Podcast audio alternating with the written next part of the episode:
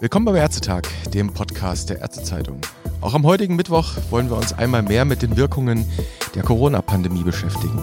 Heute nicht pathophysiologisch, sondern auf der Versorgungsebene. Und das ganz speziell am Beispiel des Freistaats Bayern. Denn dort ist einer Gruppe von Haus- und Kinderärzten jetzt quasi der Kragen geplatzt. Warum? Darüber kann ich heute mit Dr. Hannes Blankenfeld reden. Der Allgemeinmediziner mit Praxis in Schwabing ist Mitautor der SARS-Coronavirus-2-Leitlinie der DEGAM und er hat sich für seinen Master of Public Health mit Epidemiologie und Biometrie beschäftigt. Und jetzt ist er mir telefonisch aus München zugeschaltet. Ich grüße Herr Blankenfeld. Hallo. Ihnen, ja, und etlichen Kollegen, ich hatte es schon gesagt, war also jüngst der Kragen geplatzt und zwar in Form eines offenen Briefs, den Sie am Sonntag an das Bayerische Gesundheitsministerium, die Staatskanzlei in München, Landtagsabgeordnete, aber auch die Landesärztekammer, die Kassenärztliche Vereinigung und an Ihren Bayerischen Hausärzteverband gesendet haben. Bevor wir da jetzt gleich mal in die Details einsteigen und schauen, was Sie da ja geschrieben haben, was Sie fordern, vielleicht zunächst, haben Sie denn schon Antwort aus diesen Institutionen erhalten? Ja, tatsächlich habe ich Antwort bekommen. Gestern hat mich der Vorsitzende des Ausschusses für Gesundheit und Pflege per E-Mail kontaktiert. Der ist von der CSU und heute hat mich eine Gesundheitspolitikerin aus dem Landtag von den Grünen per E-Mail kontaktiert. In weiteren Gesprächen sind wir noch nicht, aber mal schauen. Na, immerhin, der Diskurs scheint ja eröffnet. Herr Blankenfeld, dann gehen wir direkt mal in medias res zu Ihrem offenen Brief, zu dem, was Sie da schreiben. Sie kritisieren da drin, also Sie und Ihre Kollegen, knapp gesagt, die aus Ihrer Sicht mangelhafte Versorgung mit Schutzausrüstung für medizinische Einrichtungen und Sie kritisieren das neue SARS-Testkonzept im Freistaat. Unterm Strich fordern Sie und Ihre Kollegen, dass Sie doch bitte vor solchen Entscheidungen einbezogen werden, also im Speziellen die Berufsverbände der Haus- und Kinderärzte in die diese Beratungen mit einfließen sollen am Anfang. Soweit das mal in Kürze kursorisch zusammengefasst. Den Brief und Ihre Petition, den können wir in den Shownotes zu dieser Episode verlinken. Dann kann sich jeder anschauen, vielleicht auch mitzeichnen. Herr Blankenfeld, was waren denn die Gründe für diese Petition, die Gründe für diesen Brief und das gerade zum jetzigen Zeitpunkt? Jetzt äh, muss ich gleich was machen, was man vielleicht nicht tun soll, den Moderator korrigieren. Sie hatten gerade gesagt, wir haben uns aufgeregt über die mangelnde Versorgung mit Schutzausrüstung.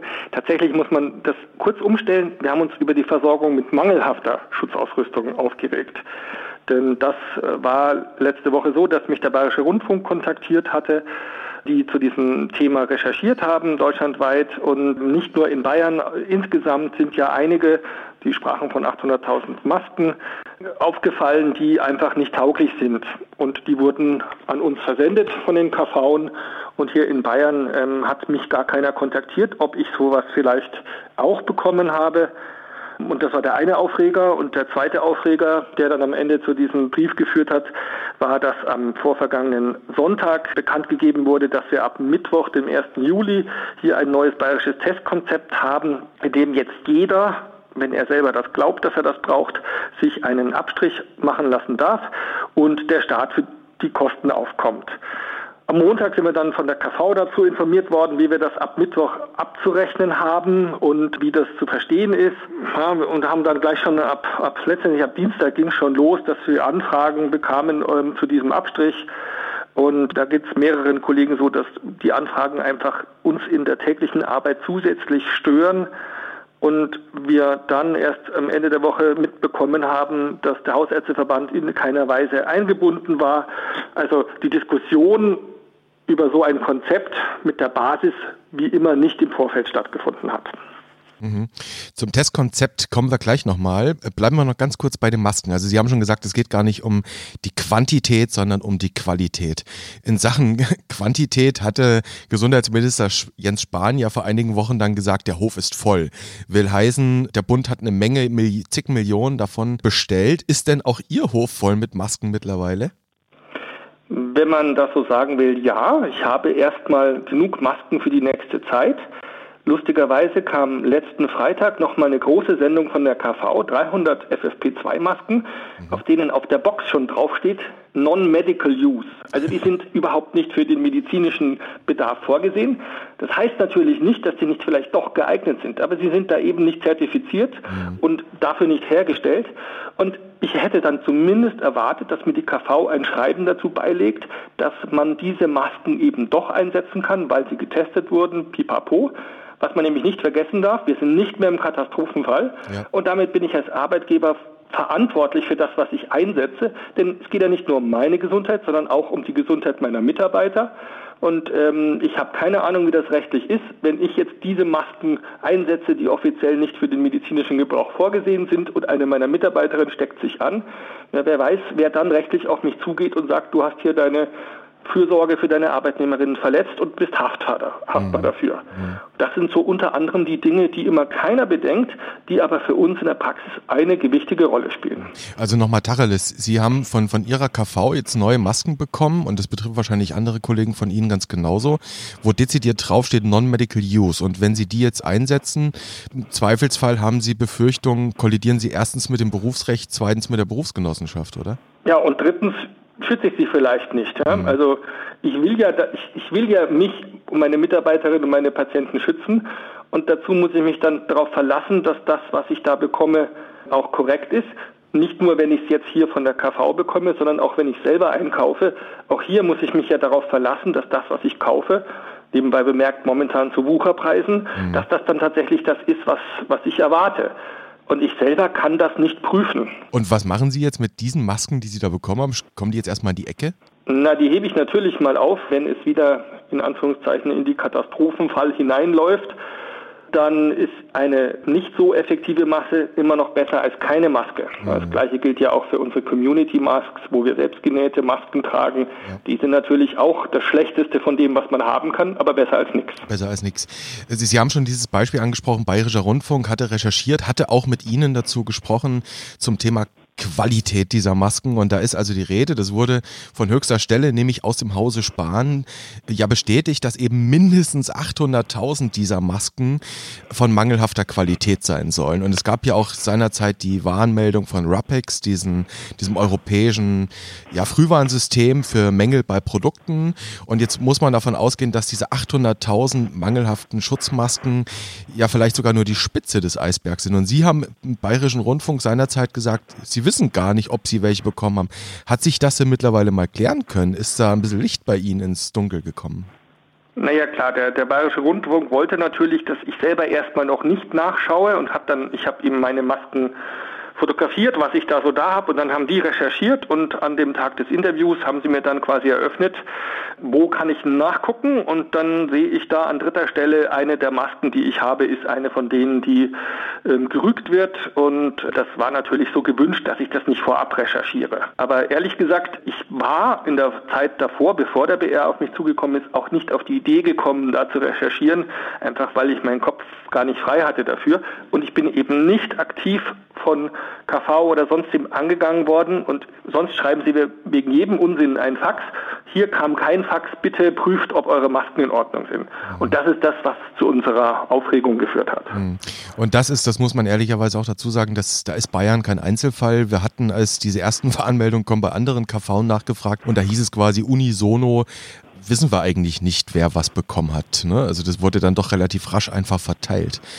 Ja, man kann ja alle anschreiben und sagen, guckt mal, was ihr habt. Also da muss man ja nicht sagen, du hast was, sondern ich recherchiere dann schon selber, aber man braucht zumindest mal einen Hinweis. Hm. Jetzt schauen wir mal äh, auf mögliche Hinweise zu diesem bayerischen Testkonzept. Das ist ja nun auch eines, was Ihnen eher sauer aufgestoßen ist. In Bayern, das wissen wir alle, soll sich ja nun wirklich jeder auf SARS-Coronavirus 2 testen lassen können, wenn er das denn will, auf Kosten des Freistaats wenn es keine GKV-Indikation beispielsweise gibt. Und das soll dezidiert, also dieses Testen, über die KV stattfinden, also über die niedergelassenen Ärzte.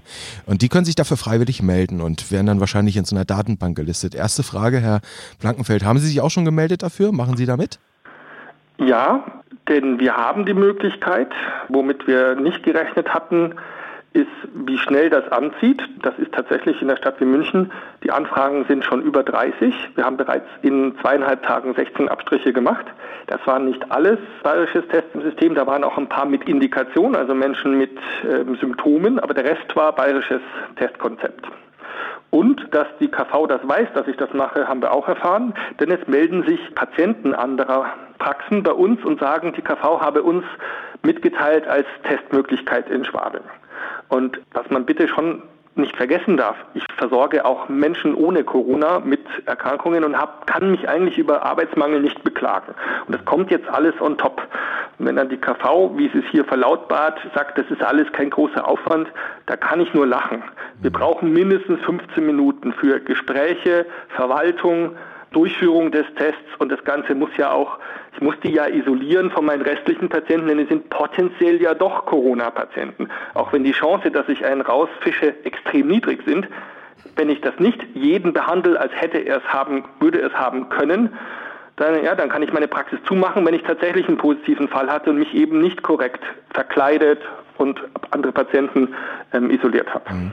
Dann schauen wir doch gleich mal in Ihre Praxisinzidenz. Haben Sie unter diesen Patienten, die da schon kamen, jetzt einen positiven Befund gehabt? Nein, natürlich nicht. Natürlich nicht. Also Sie kritisieren, Sie und Ihre Kollegen kritisieren in Ihrem offenen Brief dieses Testen für alle in Anführungszeichen als Ressourcenverschwendung. Und was man sehr wohl hört draußen, wenn man mit Bekannten unterwegs ist, von vielen Leuten hört man das, dass irgendwie so die, dieser Drang, dieser Wunsch bei den meisten doch ist, jeder wüsste gerne, ob er infiziert war, ob er Antikörper vielleicht hat. Und die große Hoffnung, Herr Blankenfeld, ist ja irgendwie der Wunsch nach so ein bisschen Immunität, wenngleich da doch etliche Fragezeichen im Moment dran sind. Und auch das Thema Unsicherheit solcher Tests ist in der Bevölkerung, ist jedenfalls mein Eindruck, nicht so hinreichend flächendeckend bekannt. Und jetzt auf der anderen Seite, das ist dann die zweite Seite der Medaille, äh, melden die Laboranbieter Kapazitäten von mittlerweile fast einer Million Tests, die sie durchführen könnten, pro Woche. Abgerufen im Moment, das sind jetzt die jüngsten Zahlen von gestern, sind so um die 400.000 Tests wöchentlich. Jetzt mal ein bisschen äh, salopp formuliert, da ist noch Platz im Thermocycler. Also warum nicht einfach mal ein bisschen mehr testen? Man muss Obacht geben, wir kritisieren nicht als solches, dass man mehr testet, sondern wir kritisieren, dass kein Testkonzept da dahinter steckt. Mhm.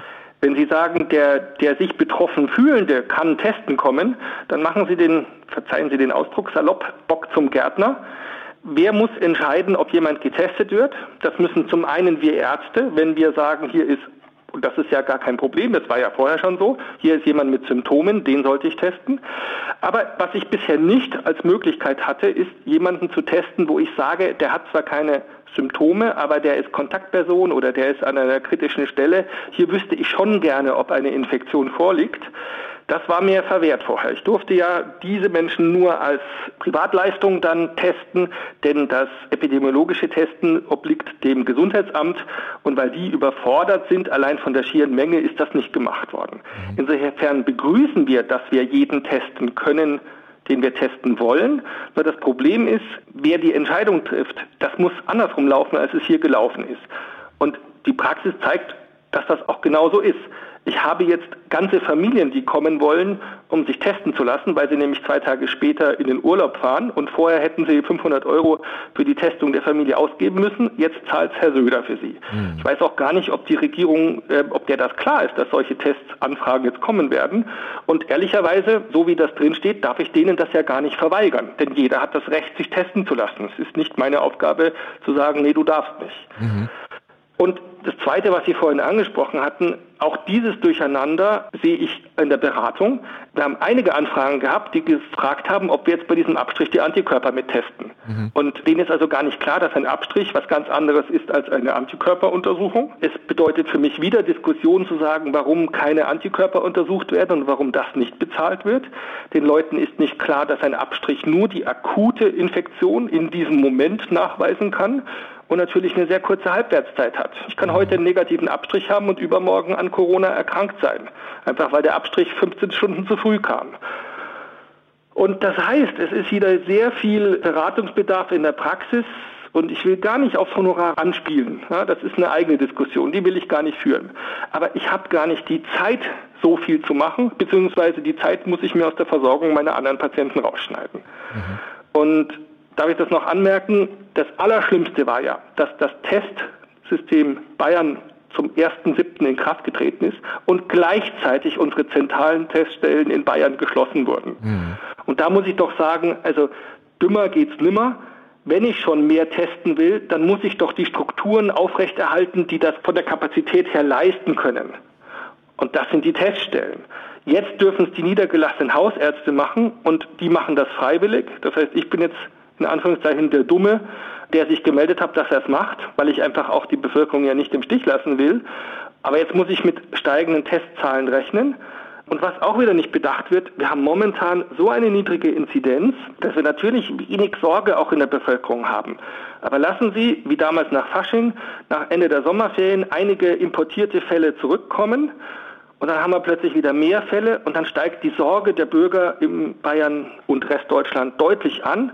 Und das meinen Sie, wie schnell dann die Nachfrage nach diesem Bayern-Test hier steigen wird. Und mhm. zwar so schnell, dass wir das nicht mehr leisten können und dass wir dann auch sicher in Probleme der Laborkapazität kommen können. Mhm. Das, das ist einfach etwas, was es gibt kein Konzept dahinter.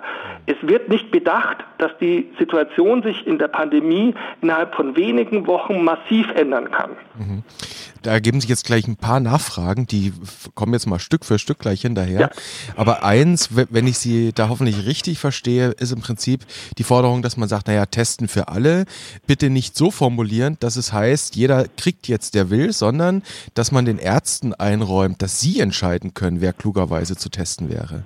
Genau, das ist das eine. Ich möchte die Freiheit haben, jeden testen zu können, den ich überlegt, mhm gerne mit Leitlinien, die mir sagen, was das sein soll, aber den ich dann abstreichen kann, ähm, ohne dass ich mir Gedanken machen muss, wer zahlt denn das. Mhm. Und das andere, was Sie angedeutet haben, also Testen für alle geht an den Staat, wird groß verkündet in der ganzen Republik als ja, Modell gefeiert mit der entsprechenden nachgelagerten politischen Diskussion, ob der bayerische Weg jetzt der gute ist oder nicht.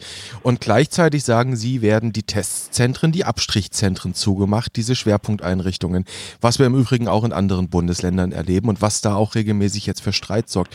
Hätte dann der Freistaat aus Ihrer Sicht, ich mache es mal ein bisschen sugge, suggestiv, hätte der Freistaat aus Ihrer Sicht, wenn er schon sowas vorlegt, dann eigentlich auch dafür gerade stehen müssen und sagen müssen, okay, wenn wir wollen, dass alle sich testen lassen dürfen, dann richten wir als Freistaat auch solche Testzentren ein. So wie ich das von außen mitbekomme, ist das halt ein, ein Hin und Her zwischen Staat und zwischen KV, die mhm. natürlich alle ihre juristischen Vorgaben haben, aber die KV war offensichtlich nicht mehr in der Lage, oder sah sich nicht mehr in der Lage, Teststrecken offen zu halten. Einerseits, weil die Nachfrage gering ist und damit werden sie unlukrativ. Und andererseits, weil nach äh, Beendigung des, äh, des Katastrophenfalls hier in Bayern die rechtliche hm, Grundlage entfallen ist. Ja, nur wenn ich gleichzeitig natürlich jetzt massiv forciere, dass mehr getestet wird, dann fällt ja schon mal das Argument weg, dass wir ähm, die Nachfrage nicht haben, denn die steigt ja jetzt. Und offensichtlich haben sich die Akteure mal wieder nicht abgesprochen und es weiß die linke Hand nicht, was die rechte tut oder sie wissen es und ignorieren das. Das ist für jemanden, der an der Basis den Mist immer ausbaden muss, der am Wochenende verkündet wird, extrem ärgerlich. Mhm. Und das ist ja letztlich eine der Kernforderungen in diesem offenen Brief. Da haben Sie einige Punkte formuliert, ähm, eben unter anderem dieses ressourcenverschwendende Testen für alle bitte abzustellen. Aber einer, ich glaube, das ist sogar der erste Punkt, den Sie da formulieren, lautet, bitte Bitte, liebe KV und bitte, lieber Freistaat, bindet doch die Berufsverbände der Haus- und Kinderärzte in diese Entscheidung mit ein. Findet das heute überhaupt nicht statt? Ja, es findet schon statt, aber das Dilemma ist, es findet immer falsch statt. Also es gab einen offenen Brief oder eine, eine, eine Information vom Bayerischen Hausärzteverband, wo der Herr Bayer am letzten Freitag dann gesagt hat, ja, Sie sind jetzt in Gesprächen mit der Regierung, um die offenen Fragen zum Testkonzept zu beantworten. Aber das ist schon wieder eine Woche, nachdem es verkündet wird. Da frage ich mich, wie kann das passieren? Diese offenen Fragen müssen doch nach meinem laienhaften Verständnis vorher geklärt werden. Nicht erst im Nachhinein, wenn wir, den, wenn wir das Problem schon haben. Mhm. Also im Vorfeld. Also, ein, im Vorfeld. Ja, im, im, Vorfeld. Und vor allen Dingen müssen Sie halt die fragen, die wissen, wie es an der Basis wirklich passiert. Ich höre immer von den Politikern oder sonstigen Entscheidungsträgern, wie sie sich vorstellen, wie das an der Basis ist. Aber das stimmt halt nicht. Es gibt einfach genug Menschen im Land, die wissen, wie es abläuft. Und dann kann man sich mit einer repräsentativen Befragung von den entsprechenden ein Bild machen. Mhm. Scheint nicht stattzufinden. Mhm. Zumindest Wenn es stattfindet, wird es ignoriert, sonst kann ich mir diese, diese politischen Entscheidungen nicht erklären. Mhm. Eine eher wissenschaftliche ja, Randfrage zum Thema Testen für alle stellt sich aus meiner Sicht noch. Na, es sind eigentlich zwei Fragen, nämlich wir, wir haben ja immer mehr Berichte über Dunkelziffern. Ne? Also das ist ja eine Sache, die uns relativ früh angefangen hat zu begleiten, wie hoch die Durchseuchung tatsächlich ist, ohne dass wir es detektiert haben. Jetzt haben wir Berichte aus den USA, gibt es Studie, äh, Studien, die veröffentlicht werden aus verschiedenen Regionen. Tessin kam jetzt jüngst in der Schweiz eine Meldung und da heißt es dann immer so, na, die Rate durch Durchseuchung könnte fast zehnmal höher liegen, als die offiziell detektierten Fälle es zeigen. Und wäre es dann nicht epidemiologisch geradezu geboten, mehr zu testen? Sie haben ja schon gesagt, dass Sie eigentlich mehr testen wollen, nur bitte mit ärztlichem Sachverstand. Also aus Ihrer Sicht, Sie sind ja auch in der AG Infektiologie der DGAM tätig, wäre es nicht klug, mehr zu testen, um ein besseres Bild dazu zu bekommen? Und gleich die zweite Frage noch dazu in Sachen Antikörpertests, die also der Laie durchaus dann irgendwie erwartet in Sachen, bin ich jetzt ein bisschen immun, wäre das nicht etwas, was man dann auch erstatten sollte in so einem Testkonzept? Das ist eine komplexe Frage. Ich versuche es mal zu sortieren. Also zum einen, das Mehrtesten, ähm, also die Dunkelziffer wie viele schon infiziert waren, ist für das Mehr-Abstrichtesten vergleichsweise nicht so relevant. Denn mit dem Abstrich können Sie die akute Erkrankung detektieren. Mhm. Das heißt, da können zwar schon viele krank gewesen sein und wenn es eine hohe Dunkelziffer hat, dann haben wir von mir aus schon in einzelnen Regionen 10% Durchseuchung. Das kriege ich ja mit dem Abstrich nicht raus, denn da teste ich ja nur einen, einen Punkt, punktuellen Ist-Zustand. Viele Testen brauchen wir und das ist vollkommen klar, da müssen wir Ressourcen verschwenden. Das brauchen wir, um kleine Ausbrüche rechtzeitig zu erkennen und mit entsprechenden Containment-Maßnahmen, also Fall Gütersloh, das Ganze wieder einzufangen, damit es nicht zum Flächenbrand wird. Und dafür müssen wir viel testen. Aber nicht, weil jemand persönlich sich betroffen fühlt, sondern weil wir epidemiologisch, medizinisch sagen, hier in der Situation ist es wichtig, dass wir viel testen, um zu erkennen, ist ein Ausbruch hier im Gange oder nicht. Das Zweite ist das mit den Antikörpern. Mit den Antikörpern können Sie ja den akuten Erkrankungsfall nicht erkennen, denn die Antikörper kommen, wenn überhaupt, erst eine Zeit nach der Infektion. Das heißt, Antikörpertestungen haben nichts mit der äh, Containment-Strategie zu tun, denn wenn Sie Antikörper nachweisen, ist das, was zu einem Ausbruch führt, schon längst vorbei. Da sind Sie zu spät dran. Mhm. Die Antikörper brauchen Sie aber natürlich, um epidemiologisch herauszufinden, wie ist denn die Durchseuchung haben wir in einer Re Region schon sehr viele Erkrankungen gehabt. Aber wenn man sich anschaut, also da, die haben diese ähm, Schweizer Studie angeschaut, da waren 10 Prozent gesagt, waren aber nur 900 Leute, die untersucht wurden, also 90 hatten dort Antikörper. Von so einer lokalen Geschichte auf äh, größere ähm, Räume zu schließen, ist natürlich sehr schwierig. Und deswegen frage ich mich schon lange, und die Deutsche Gesellschaft für Epidemiologie hat es von Anfang an gefordert, warum haben wir nicht sehr viel mehr Anstrengungen, dass wir vernünftige Antikörperuntersuchungen flächendeckend in Deutschland durchführen und dass es eben nicht nur diese eine Studie von Streeck gibt, die es bisher in die Öffentlichkeit geschafft hat. Hier in München haben wir eine Studie beim Truppeninstitut, aber da habe ich tatsächlich noch keine Veröffentlichung gesehen. Die haben absichtlich gesagt, wir wollen erst an die Öffentlichkeit gehen, wenn unsere Daten hinreichend sicher sind. Dafür bin ich auch. Ich bin kein großer Fan von diesen Veröffentlichungen ganz vorab, die oftmals auch den wissenschaftlichen Standards gar nicht genügen. Denn dann haben wir irgendwelche Zahlen in der Öffentlichkeit, aber wir wissen gar nicht, wir können uns gar nicht damit auseinandersetzen, wie repräsentativ, wie gut sind die denn. Also, um es zusammenzufassen. Ja, wir brauchen erstens viele Abstriche, und zwar genau da, wo die Ausbrüche vielleicht stattfinden. Das können wir, da können wir nicht abwarten, bis die schweren Fälle auftreten, sondern wir müssen abstreichen, bevor die da sind. Und das heißt, da müssen wir großzügig abstreichen. Das wird viel Geld kosten, aber das muss sein. Zweitens, ja, wir brauchen Antikörperuntersuchungen, damit wir epidemiologisch mehr über dieses Virus erkennen, mehr über die Frage Herdenimmunität möglich ja oder nein, pipapo. Nein, wir brauchen die Antikörper nicht im Einzelfall, weil jetzt Herr Mayer oder Frau Müller wissen möchte, ob sie im März, als sie den Schnupfen hatten, ob das Corona war. Das große Dilemma ist, dass einfach da dann das Falschpositiv, Falschnegative und noch viele andere Probleme des Massentestens, des Screenings hineinkommen. Ich glaube, das sprengt jetzt hier den Rahmen, aber es bleibt einfach eine, eine wenig nützliche Untersuchung für den Einzelfall. Während es mhm. Bevölkerungs technisch gesehen eine wichtige Untersuchung ist. Mhm. Das heißt, ich versuche es mal mit meinen etwas vereinfachenden Worten zusammenzufassen, wie aus Ihrer Sicht ein besseres Testkonzept aussehen könnte. Also ich nehme mit, erstens mehr testen, ja natürlich, aber bitte ärztlich entschieden. Und dazu gehört Abstriche in den Einzelfällen, wo man von einer akuten Cluster-Situation ausgehen muss. Und aber bitte auch die Möglichkeit, Antikörpertestungen zu machen. Ähm, nicht ärztlich. Die Antikörpertestungen möchte ich aus der medizinischen Basisversorgung raushalten. Eher wissenschaftlich dann. Das ist eindeutig, ja, weil, weil sie können da nicht für den Akutfall entscheiden. Ja, und mhm. das ist wissenschaftlich interessant, epidemiologisch interessant, aber hilft mir im Einzelfall in der Praxis wenig. Mhm. Ich ähm, untersuche das gerade mal an, in meiner kleinen Praxis. Ich habe ähm, trotz Abraten von Antikörpertestungen bisher 20 Antikörpertests gemacht, weil die Patienten auch nach ausführlicher Aufklärung darüber das als Igelleistung einfach haben wollten. Mhm.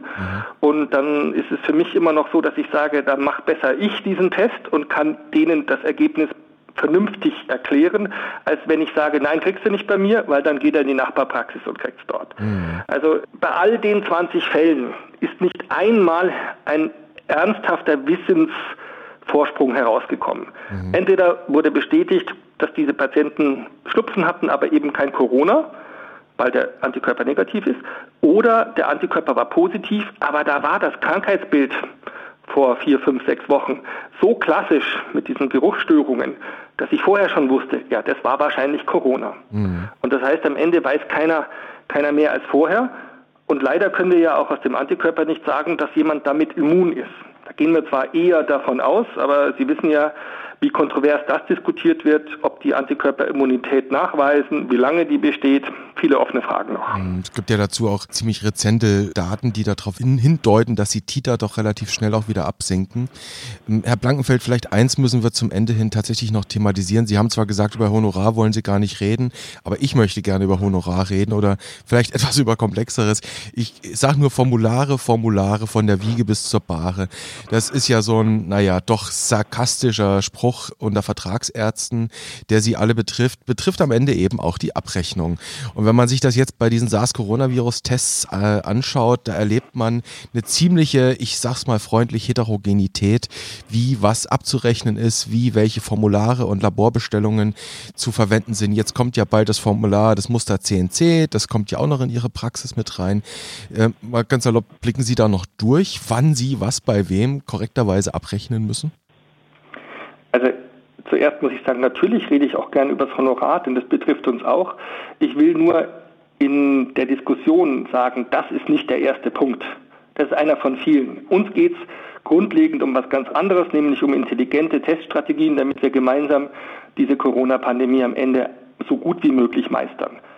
Dass mich als Unternehmer, als Arzt in einer Praxis natürlich das Honorar auch sehr beschäftigt und aufregt, das ist eine andere Sache. Ich will nur, dass man nicht am Ende sagt, äh, da jammern die Ärzte wieder über das Honorar und der Rest ist ihnen wurscht, sondern es ist so, wir jammern über was ganz anderes und auch über das Honorar. Ja, das, einfach, mhm. dass, der, dass da die Reihung gewahrt ist.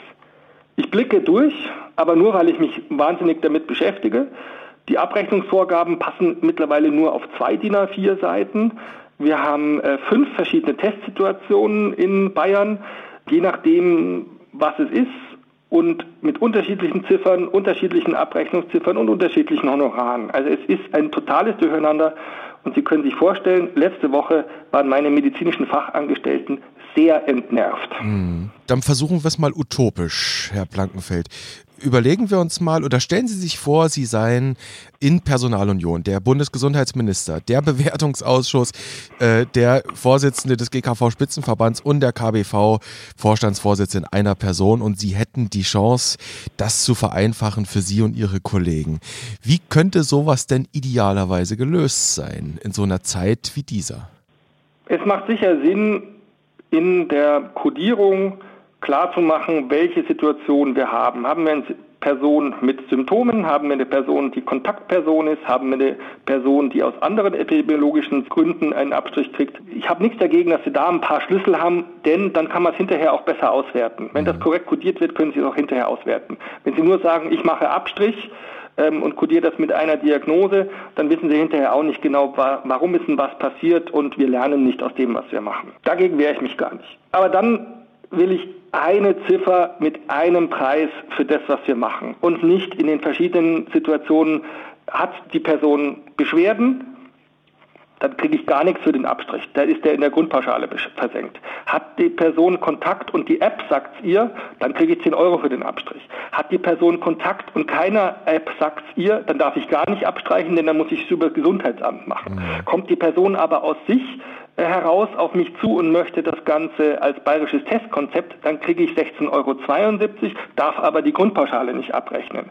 Und dann gibt es noch die fünfte Variante, das Gesundheitsamt sagt zu mir, mach bitte eine reine Untersuchung, dann kriege ich 120 Euro die Stunde und muss dann so viele Abstriche machen, wie ich will. Mhm. Also das kann es nicht sein. Mhm. Also idealerweise eine Leistungsziffer für den Abstrich, eine Laborziffer für den PCR-Test, dann aber unterschiedliche ICD-10-Kodierungen. Genau, mhm. was weiß ich, drei, vier, fünf ICD-10-Kodierungen, die uns hinterher auswertbar machen, warum wurde abgestrichen. Mhm. Vielleicht zu guter Letzt, Herr Plankenfeld, nochmal so ein, so ein Resümee. Sie haben diese Petition gestartet. Sie sind da jetzt auch im Gespräch, ja quasi mit jemandem aus dem Landtag, haben Sie gesagt. Und ja. Ob ich da wirklich ins Gespräch komme, das zeigt sich. Das zeigt sich. Das was, weiß ich noch nicht. Was ist denn Ihre Hoffnung? Wie geht's weiter? Meine Hoffnung ist, dass tatsächlich die Politik einsieht, dass es so nicht glücklich ist und mhm. dass die Gespräche, die jetzt mit dem Bayerischen Hausärzteverband stattfinden, intensiver werden und dass solche ähm, Schnellschüsse wie letzte Woche nicht mehr stattfinden. Da muss ich überhaupt nicht mit im Gespräch sein. Wenn irgendjemand meint, ähm, ich könne was Sinnvolles dazu beitragen, werde ich mich nicht sperren, aber an sich bin ich ähm, ausgelastet mit meiner Praxis und mit der Leitlinie. Ich muss persönlich da jetzt nicht mehr mitsprechen. Mhm. Aber ähm, es gibt genug Leute, die da was zu sagen haben und die sind mehr als bereit, mit der Politik zu reden. Das wäre mein Wunsch. Und mein zweiter Wunsch wäre natürlich, dass dann was Vernünftiges bei rauskommt. Bitte keine Schnellschüsse, sagt Hannes Plankenfeld, und bitte im Vorfeld miteinander reden. Das muss er nicht selbst machen, das kann auch sein Berufsverband machen, sagt Hannes Plankenfeld aus Schwabing in München. Ich bedanke mich sehr für das Gespräch und ich wünsche Ihnen alles Gute und natürlich auch Erfolg mit Ihrer Petition und den Gesprächen, die vielleicht kommen. Vielen Dank, Herr Nüssler.